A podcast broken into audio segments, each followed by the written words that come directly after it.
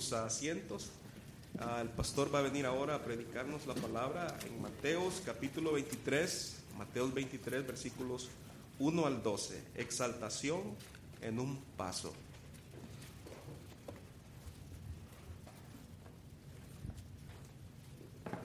Bueno, Rubén, muchas gracias por uh, hacer los anuncios y dirigir la, la música. La verdad que es una bendición grande que estaba la hermana, porque si no hubieran cantado a capela, ¿no? Ah, hasta que me tocase salir. Ah, entonces es una bendición bastante grande de que hay personas dispuestas a servir. Muchas gracias. Ah, tenemos visitándonos ah, Samael, que está atrás, y si lo ven, por favor, darle la bienvenida. Estamos en Mateo capítulo 23 ah, y estaremos leyendo los primeros 12 versículos. Si ah, podéis poneros de pie para la lectura de la palabra de Dios. Empezando en el versículo 1, dice la palabra de Dios. Entonces habló Jesús a la gente y a sus discípulos diciendo, en la cátedra de Moisés se sientan los escribas y los fariseos, así que todo lo que os diga que guardéis, guárdalo y hacedlo. Mas no hagáis conforme a sus obras, porque dicen y no hacen. Porque atan cargas pesadas y difíciles de llevar y las ponen sobre los hombros de los hombres, pero ellos ni con un dedo quieren moverlas. Antes hacen todas sus obras para ser vistos por los hombres, pues ensanchan sus ah, filacterías y extienden sus flecos de sus mantos y aman los primeros asientos de la cena y los primeros sillas de las sinagogas y las salutaciones de las plazas y que los hombres los llamen rabí, rabí. Pero vosotros no queréis que os llame rabí, porque uno de vuestro ah, maestro es el Cristo y todos vosotros sois hermanos. Y no llaméis Padre vuestro a nadie en la tierra, porque uno es vuestro Padre, el que está en los cielos. Y seáis llamados maestros, porque uno es vuestro Maestro, el Cristo. El que es mayor de vosotros sea vuestro siervo, porque el que se enaltece será humillado, y el que se humilla será enaltecido. Oremos. Padre Santo, gracias por tu palabra. Vemos esta este información que da Jesús a sus discípulos, a la multitud, y está puesto en un contexto. Padre, te pido que por medio del Espíritu Santo podamos examinar esas palabras y ver qué se puede aplicar a nosotros y que lo podemos poner en práctica en nuestra propia vida. Padre, ayúdanos para que no seamos solamente oidores de la palabra. Padre, que no seamos como Israel en su tiempo que us- escuchaba pero no hacía. Ayúdanos a ponerlo en práctica. En nombre de Cristo lo pido. Amén. Podéis sentaros. Exaltación en un paso, en un paso fácil. ¿Cuántos no le gustarían ser exaltados, verdad que sí? Ah, su nombre por todas partes. Ah, casi estamos enamorados con esa idea de exaltación, ¿verdad? Nos pasamos todo el día tomándonos fotos y poniéndolo en, en todas partes, ¿no? Ah, ahora me estoy comiendo una pupusa y ahí se toma la foto con la pupusa. Ahora me estoy comiendo una arepita y ahí se toma la foto con la arepita. Y, así va la, gente. Nos encanta exaltarnos a nosotros mismos. Ah, y así vamos. Hay, ah, este sermón va a ser cómo podemos llegar a ser exaltados en un, en un paso muy fácil. Es un paso que, ah, que creo que todos podemos hacer y de esa manera todos podemos ser bastante exaltados. Nos encontramos aquí en una situación donde ah, Jesús ha estado hablando con unas personas, con un liderazgo que ellos la verdad se, se han exaltado bastante. Y, cuando leo acerca de la interacción que hay aquí, me hace recordar de la obra de Cervantes acerca de Don Quijote, ah, hablando de Don Quijote que se estaba enamorado de, de ser uno de esos caballeros. Y, y él empezaba a, a, querer más y más esto de ser caballeros. Y dice, en resolución, él se enfrascó tanto en su lectura que se pasaba las noches leyendo de claro en claro y los días de turbio en turbio. Y así, del poco dormir y del mucho leer, se le secó el cerebro, de manera que vino a perder el juicio, leyéndose la fantasía de todo aquello que leía en los libros, así en los encantamientos como de uh, batallas, desafíos, heridas, requiebros, amores, tormentos, disparates imposibles y uh, sentándosele de modo en la imaginación que verdad todo aquello máquina que aquellas sonadas soñadas eh, invenciones que leía para él no había otra historia más cierta en el mundo en esto de leer y leer y leer y de enamorarse, enamorarse, enamorarse, lo que era fantasía ya para él era historia, era realidad. Y, tanto que leía de noche y de día, dice que se le secó el cerebro y perdió el juicio. Ya no podía determinar, y claro, lo vemos, que anda persiguiendo a molinos, pensando que son dragones, anda buscando el honor de una doncella ah, y, todo esto lo está haciendo tratando de exaltarse al nivel de ser caballero. Y, en cierta manera el estudiar y el leer, en vez de llevarlo a una realidad, lo llevó a una confusión, una confusión que ya él no se entendía a sí mismo, ni se podía identificar correctamente de quién era él. Vemos algo que está apareciendo aquí muy, muy similar en que hay un grupo que han estudiado, han leído, han estado estudiando y estudiando y conocen tanto las escrituras, pero en verdad no conocen al Dios de las escrituras. Para nada. El capítulo 23 eh, sirve como un puente entre el hablarle directamente a, estos líderes religiosos y después uh, capítulos 24 y 25 donde va a hablar de cosas futuras. En esto se dirige a la multitud y después se empieza a dirigir a estos líderes religiosos y empieza a dar los, ay. Ay de vosotros, guías ciegos, ay. Y dice una y otra vez, se le está advirtiendo. En toda esta advertencia le están dando oportunidades para arrepentirse. Pero lamentablemente no van a aprovechar el arrepentirse. Van a endurecer más y más su corazón, que es algo curioso que entre tanto que han estudiado la palabra de Dios, lo están usando para ir en contra de Dios en vez de acercarse a Dios. Y es lo que vamos a estar mirando esta mañana. Vamos a estar mirando que cristianos deben ser enseñados por Cristo y deben aplicar sus verdades a su vida. Deben ser enseñados por Cristo y aplicar esas, esas verdades a su vida. Tiene que tener ambas partes. No puede ser solamente el enseñar y olvidar la aplicación. Tampoco vamos a dedicarnos a aplicar. ¿Qué estamos aplicando? No sé, porque no he estudiado, pero voy a aplicar, ¿verdad? Y básicamente eso lo que dice es lo que está haciendo la cultura, lo que la cultura dice que sea bueno, pues me voy a enfocar a eso. Si hay que alimentar a las personas, alimentamos a las personas. Si hay que hacer a huelga, hacemos huelga. Pero es el hacer. No, no, no. Ambas partes. El, el aprender las enseñanzas de Cristo y ponerlo en práctica. Y esto se hace por medio de vivir para Dios. Y esto lo vemos en los primeros siete versículos. Vemos que dice, entonces habló Jesús a la gente y a sus discípulos. Eh, eh, marca un cambio entre de hablar del liderazgo Ahora va a hablar a la multitud. Pone su enfoque otra vez en, la multitud.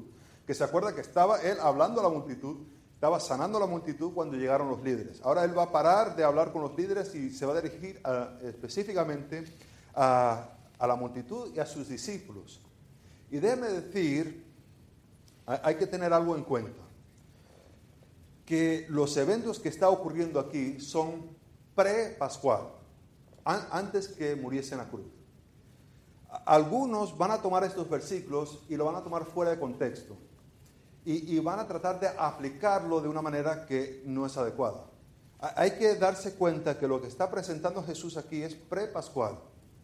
Lo está escribiendo después que ha muerto. Eso lo vemos bastante claro con eh, ir por todo el mundo a hacer discípulos. Pero hay que entender esto bien claro, que esto es antes de la cruz.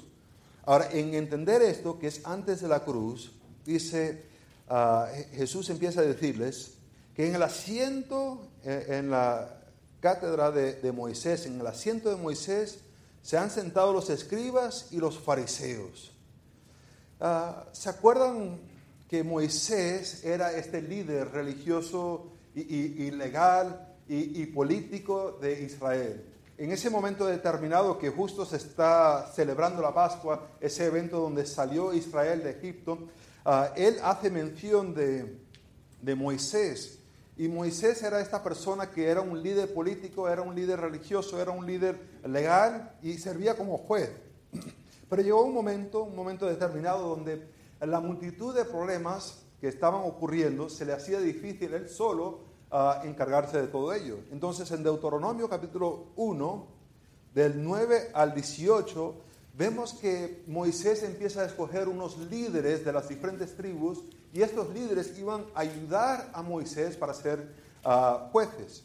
Pero en dado caso de que algo sería demasiado difícil para ellos, eh, estuvieran ellos tratando de arreglar una situación y la verdad legalmente no entendían cómo aplicar la ley a esa situación, pues había que traerlo a Moisés y Moisés iba a determinar cómo se debería interpretar la ley en esa situación.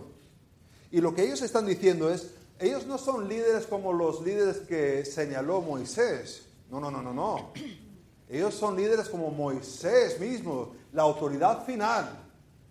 Cuando hay dudas por ahí, pues hay que llegar a ellos. Ellos tienen la, palabra, la última palabra para determinar lo que es correcto y lo que no es correcto. ¿Te imaginas esa arrogancia? Básicamente están diciendo que ellos son el cumplimiento de Deuteronomio capítulo 18, versículo 15 donde iba a venir uno que iba a ser como Moisés, que, iba a levantar Dios uno como Moisés. Y ellos están diciendo, pues nosotros somos, nos hemos sentado, tenemos esa autoridad de Moisés. El versículo 3 dice, así que todo lo que os diga, en, ah, guardéis, guárdalo y hacedlo. Mas no hagáis conforme a sus obras, porque dicen, y no hacen. Ahora, vemos aquí que está usando un poquito de ironía. Ah, la ironía da cierto significado que parece ser contrario, pero es el, propósito es para resaltar lo que está tratando de comunicar. E, ese es el propósito de la ironía. Le está diciendo, guarda lo que dicen, mas no, ese más sin tilde, uh, mas no como ellos. Porque ¿qué hacen ellos? Pues dicen, pero no hacen.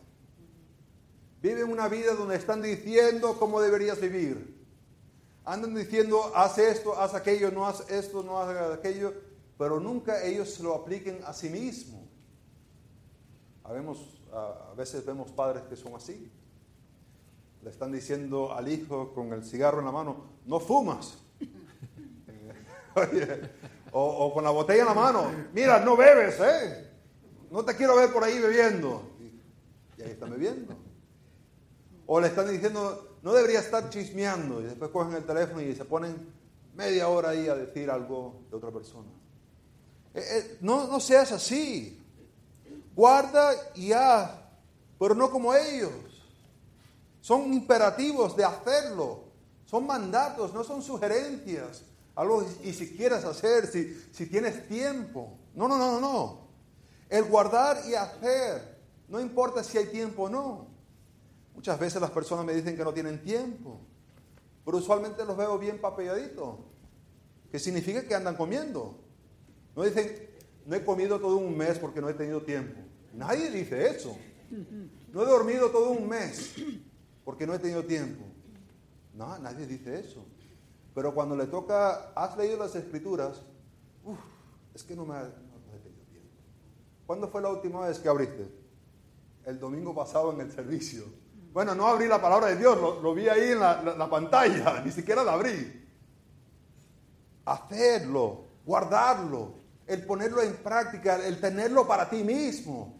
No es la relación de otra persona, es uno mismo tomándolo. Es lo que Jesús le está diciendo, pero no como ellos. No solamente para decir, eh, eso está bien y eso está mal, pero ellos nunca lo van a practicar. Ahora vemos aquí que en el versículo 4 dice, porque atan cargas pesadas y difíciles de llevar. Las ponen sobre los hombros de los hombres, pero ellos ni con un dedo quieren moverlas. Ahí está la situación. Se lo ponen así a las personas. Le dicen, esta es la lista de cosas que tienen que hacer. Eh, me acuerdo estando en una iglesia bastante ah, estricta, una iglesia muy, muy estricta. Y ah, eh, había un hombre que se acaba había cortado el cabello. Y ah, e, él tenía una cosa ahí en la iglesia que eh, el cabello del hombre no debería tocar el cuello de la camisa. Y y no debería tocar la oreja. Entonces le había dicho a la persona que le cortase el cabello que se lo cortase casi a mitad de la cabeza para asegurarse y lo tenía por acá arriba. Y yo, estaba así como atrás y lo veía como era diferente. Y dije, ¿será que le van a hacer una cirugía o algo así, no? Y por los costados aquí lo tenía bastante arriba también para asegurarse que ningún pelo le tocase. Y, y él con orgullo decía, no, es que no se puede ser demasiado correcto correcto y después hay exagerado, ¿verdad? Ah, pero yo no dije nada, me quedé callado. Así son estas personas. Imponen leyes y leyes y leyes sobre personas. Y ponen carga y carga. Y después ven a las otras personas y dicen, mm, mira, le estás tocando el cabello ahí. No debe estar andando con Dios ese. Mira, le está tocando la oreja. No debe estar. Para los hombres, ¿eh? ese es para los hombres, no, no para las mujeres. Eh, así andan ellos. Dice antes, versículo 5, haced todas sus obras para ser visto por los hombres. Ahí está la cosa. La razón, lo que está motivando ellos para hacer lo que hacen, es para que puedan ser vistos. Quieren ser vistos. Y en esto lo que hacen es ensanchan sus uh, filacterías. Las filacterías son, eran unas cajitas bien chiquiticas debían, ser bien chiquiticas, y a veces metían escritura ahí. No andaban con el móvil, con la Biblia ahí en el móvil, entonces tenían estas cajitas y se lo ataban a la frente o en la mano y era para recordarles acerca de Dios. E, e, tenía ese propósito de recordarles. Pero están usando algo para recordarles de Dios, para algo para ensancharse a sí Ah, para verse ellos bien, para usarlo como algo de, orgullo. Y, hacían las cajas exageradas, las hacían más grandes que los otros. ¿Te imaginas? Andar con tremenda caja en la cara eh, y decir, mira qué religioso soy. Mira qué religioso soy. O, con la mano, y no puedo alzar la mano porque tengo tremenda caja en la mano. Tantas las escrituras que tengo ahí. Y es lo que están haciendo para ser vistos y extienden los flecos, tenían la, manta de afuera, tenía unos cordoncitos ah, y era para recordarles también acerca de Dios y ponían ellos los cordones más largos. Debían ser corticos, ellos no, larguísimos para que se le viese. Y ahí iban ellos caminando y les se le veía, pero mira qué cerca de Dios que son. Tremenda caja que llevan en la frente y con los cordones así larguísimos para que todos lo vieran. Era el deseo de su corazón, no el acercarse a Dios, sino que las personas tuviesen una buena opinión de ellos. Ay, hermanos, ¿cuántos viven así con ese, ese temor? Se la pasan haciendo cosas solamente para que las personas lo vean. Se apuntan para traer comida no porque quieren servir a Dios y, y la congregación, pero para que miren que en un mes diez veces, solamente venimos cuatro veces, pero en el mes diez veces han traído comida. Y ahí aparece el nombre. Y así van, y siempre es el hacer y el hacer y el hacer. Y, y hay la tensión, hay, hay la presión de que tengo que hacer, porque a lo mejor el hermano Jim me va a mirar y me va a decir, "Mm, no sé si, no sé, estoy tratando de satisfacerlo a él. Y el hermano Efraín a lo mejor me ve y estoy haciendo cosas para él. Y así estaban ellos. Y se lo imponían en las otras personas. Que iba totalmente contrario con lo que dice Jesús. Venid a mí todos los que son cargados. Que mi yugo es liviano. Un yugo liviano, ah, ah, la verdad que no nos hace sentido. Ah, Dwayne ah, Orton escribió un libro acerca de esta característica de Jesús. Y él usó la ilustración de que es como un salvavidas. Que uno se pone el salvavidas y parece que va a pesar, pero es lo que te eleva para salir del agua. Y así es el yugo de Jesús. Que al ponerlo te eleva. Y uno dice, no hace sentido. Pero esa es una relación con Jesús. A la, la humanidad no hace eso. Te pone y te pone y te carga y te carga. Y ahí están todas las reglas que tienes que hacer para poder estar bien con Dios. Y la verdad no es para estar bien con Dios, es para estar bien entre el uno y el otro. Para que ellos digan, ay, ese hermano sí se esfuerza. Esa persona sí conoce a Dios, mira cómo anda. El versículo 6, y aman los primeros asientos en las cenas. Las cenas tenían a las personas invitadas y siempre ahí la mesa de honor y le gustaban estar en esa mesa. Ahí arrecostados hablando con el que le había invitado, estar ahí para que todos lo, mira- lo mirasen. Y, no solamente ahí, ah, pero que van por las plazas ah, y, y que lo llaman rabí, rabí. Estando en las sinagogas, en los primeros sitios, y que le están saludando por las plazas, por los mercados, rabí, rabí. Qué, qué gozo. Estudiaban y estudiaban y sabían las leyes y sabían las interpretaciones de los que habían interpretado las leyes y, conocían todo para que pudiese ser una autoridad para que las personas le dijeran, ahí va el rabí, rabí, eh". y así se iban saludando. No era para conocer a Dios, sino que estudiaron y estudiaron y así como Don Quijote se les secó el mente. Ya perdieron el juicio. Y lo que hacen es ponerle carga sobre carga a las personas. Ahora, en esto que vemos, vemos que hay un- una desconexión con el Evangelio. Está desconectado. Eh, son líderes religiosos, deberían conocer las escrituras, Ah, pero en esto de que ah, eh, han estado estudiando esta teología, han estado estudiando las escrituras, lo que profesen saber no es lo que practican. Lo que dicen que conocen no es lo que hacen. Y lamentablemente tenemos a muchos que dicen que son cristianos, que tienen información, pero no saben qué significa esa información.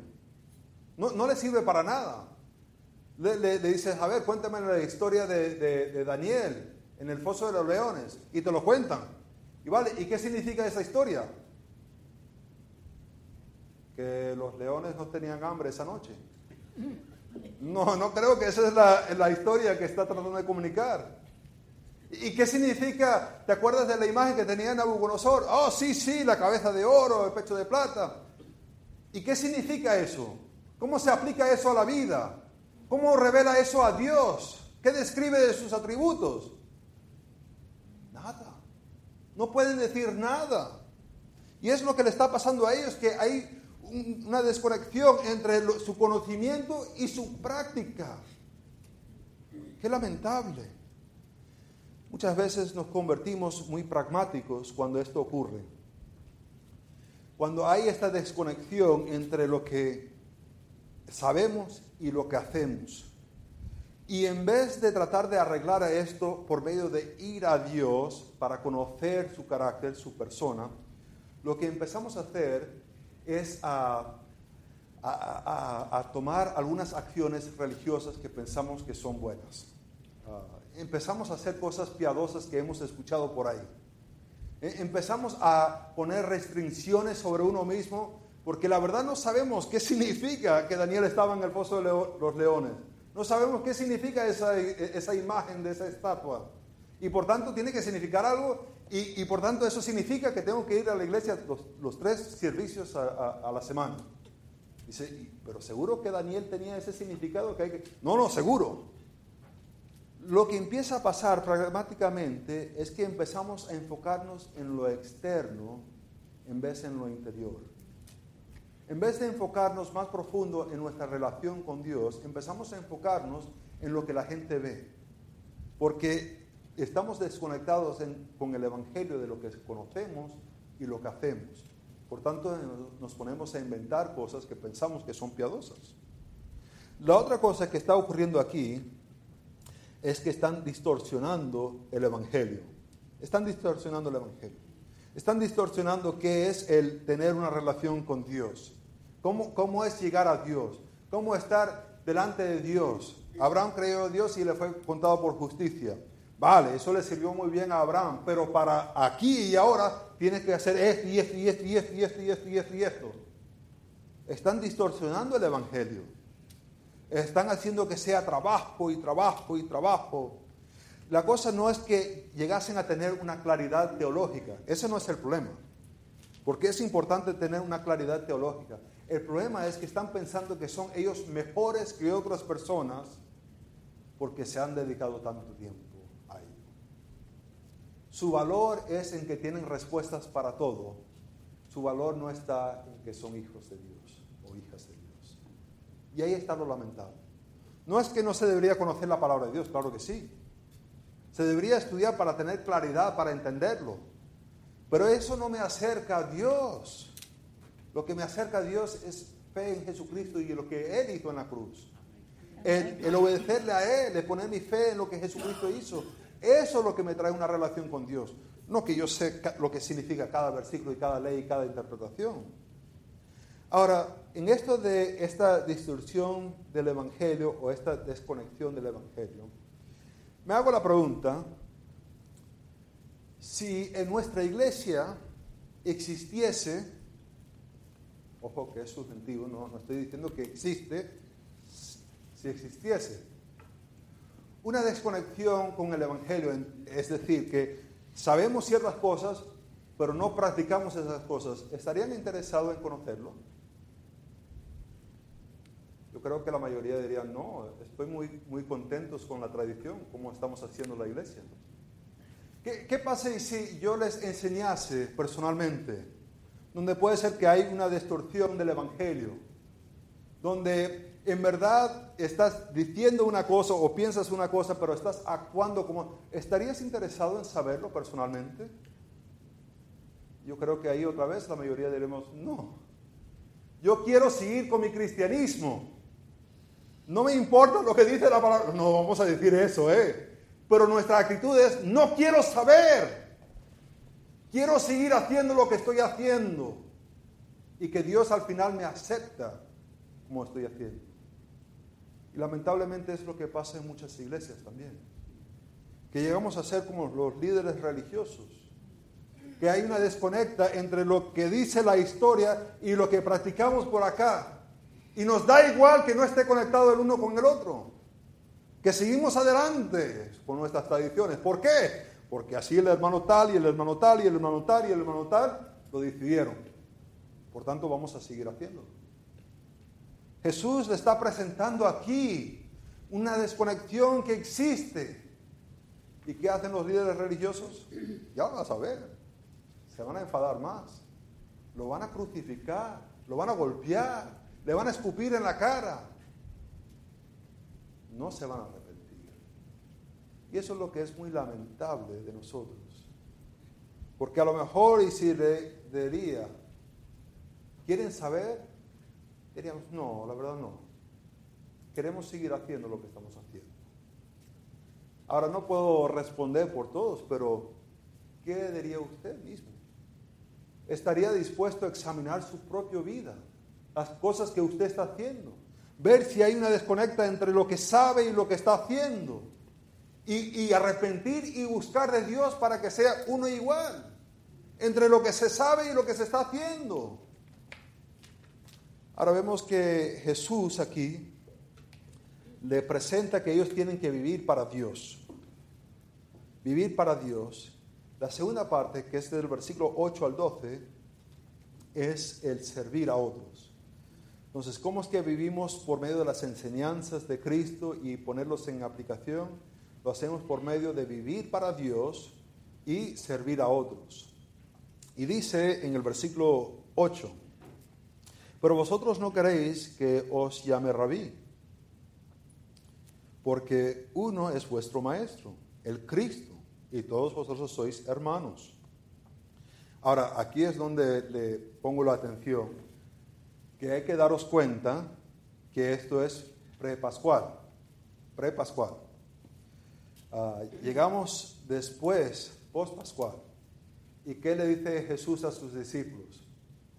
¿Que hay un solo maestro? No, le dice, id y hacer discípulos, que significa que tienen que enseñar. No solamente eso, pero en Efesios capítulo 4, versículo 11 al 12 dice que el Espíritu Santo ha venido y ha dado diferentes dones y uno de esos dones es para el pastor, maestro, para enseñar, para capacidad a las personas para hacer el ministerio. Eh, eh, es más, ah, hay personas que Dios pone para estar enseñando la palabra. Entonces, he visto iglesias que tienen esto y dicen, pues no tenemos ningún pastor excepto Jesucristo y, no tenemos nadie que nos enseñe, se, llegan, se congregan y, leen algunos pasajes y dicen, ah, y así nomás. Eso no es el punto, no, no desarrollas tu doctrina de la iglesia a base de esto, porque no es el propósito, es antes de la iglesia. No lo hagas, si no te vas a equivocar muchísimo. Y vas a decir, pues no hay necesidad para pastores, no hay necesidad para diáconos, no hay necesidades para los dones espirituales. No lo haga. Aquí está diciendo que no deberíamos estar viviendo buscando esos títulos. Y a veces se sabe las personas que tienen que le gustan esos títulos, cuando se introducen empiezan con esos títulos. Soy él, ta ta ta ta ta ta ta ta ta ta ta Daniel Dar. Madre mía, ¿cómo le gusta ese título, verdad que sí? Hay personas que le encantan sus títulos que tienen. Y dice el propósito que está diciendo aquí en el versículo 8 es, no andas buscando títulos para ti mismo. Es más, cuando se está enseñando, el propósito debe ser no para enseñar las opiniones de uno mismo, sino el presentar el texto de, la palabra de Dios. Y en esa manera, entre que la persona está predicando la palabra de Dios, está enseñando lo que Cristo enseña. enseña.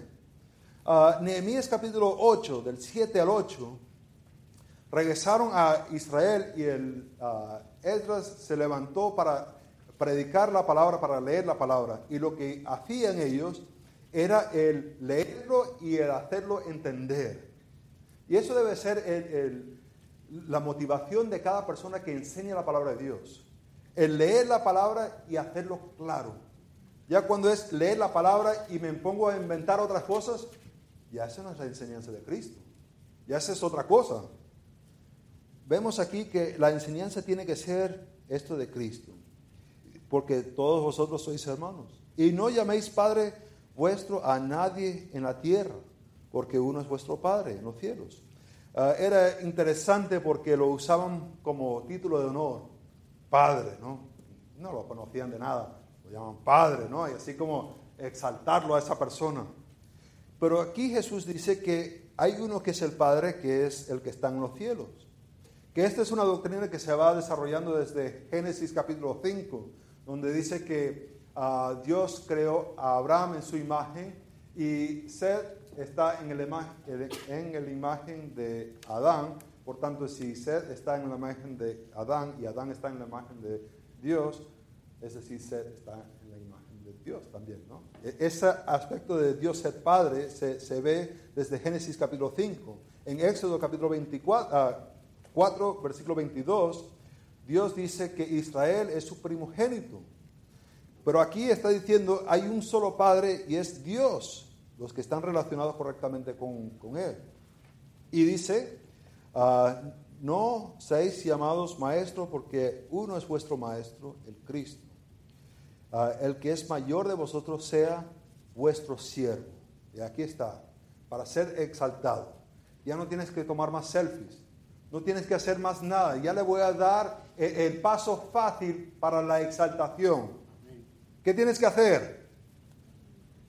Tienes que ser un siervo. Pero ¿cómo va a saber la gente lo bueno que soy un siervo y si no me estoy tomando la foto de estar sirviendo, verdad? Mira, aquí estoy ayudando al hermano. Mira, aquí estoy haciendo esto, dándole una comidita. Y ahí se están tomando la foto. ¿Quieres ser grande? Sirve. El servir a otros. Y dice, porque los que se enaltecen serán humillados. El será humillado es un pasivo, que quiere decir no se está humillando a sí mismo, sino que otra persona hará que esté humillado. Pero si te humillas, uh, será enaltecido. Esa palabra también, enaltecido, es un pasivo, que significa que no uno mismo se va a enaltecer, sino que Dios va a enaltecer. Dices, pero no sé. La verdad no sé, si me paso toda la vida sirviendo, a ver y si no se da cuenta, requiere fe. Requiere fe de seguir sirviendo y sirviendo, siendo ese siervo fiel. Pero yo me quiero enaltecer ahora mismo. Quiero que me reconocen lo que estoy haciendo. Tenemos días para todo, ¿verdad que sí? Día de padre, día de madre. Queremos ser reconocidos. Y él dice, no, sirve y serás enaltecido.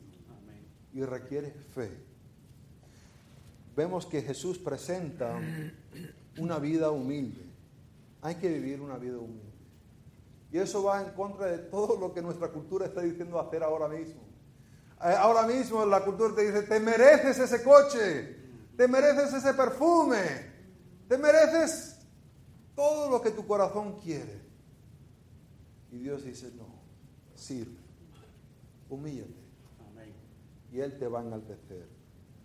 E, esto lo presenta en Santiago capítulo 4, versículo 10. también se presenta en 1 de Pedro 5, 6. Este hecho de que si te humilles, Dios te va a enaltecer. Pero requiere mucha fe. Y muchos no están dispuestos. Dicen, no, yo quiero ser enaltecido ahora. Cristianos deben ser enseñados por Cristo. E, ese aspecto de guardarlo y hacerlo. Y aplicar sus enseñanzas, que es el de humillarse y servir a otros. ¿Se acuerdan de Don Quijote? Don Quijote quería ser un caballero. Y en eso de leer y leer y leer se le secó la mente. Y no sirvió para nada. Sabía todas las historias, pero no lo hizo más un caballero, porque el enfoque era para sí mismo, no para otros. Hermanos, el hacerlo, el guardarlo con el propósito de servir a otros. ¿Hay esa conexión en su vida? ¿O es solamente información aquí y ya al aplicarlo vives toda la semana para ti mismo? Oremos. Padre Santo, Gracias por tu palabra. Te pido que podemos ponerlo en práctica.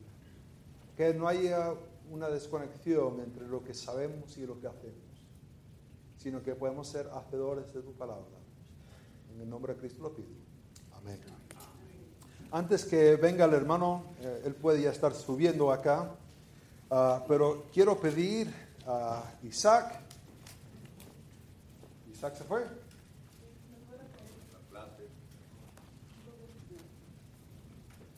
¿Se fue a su clase?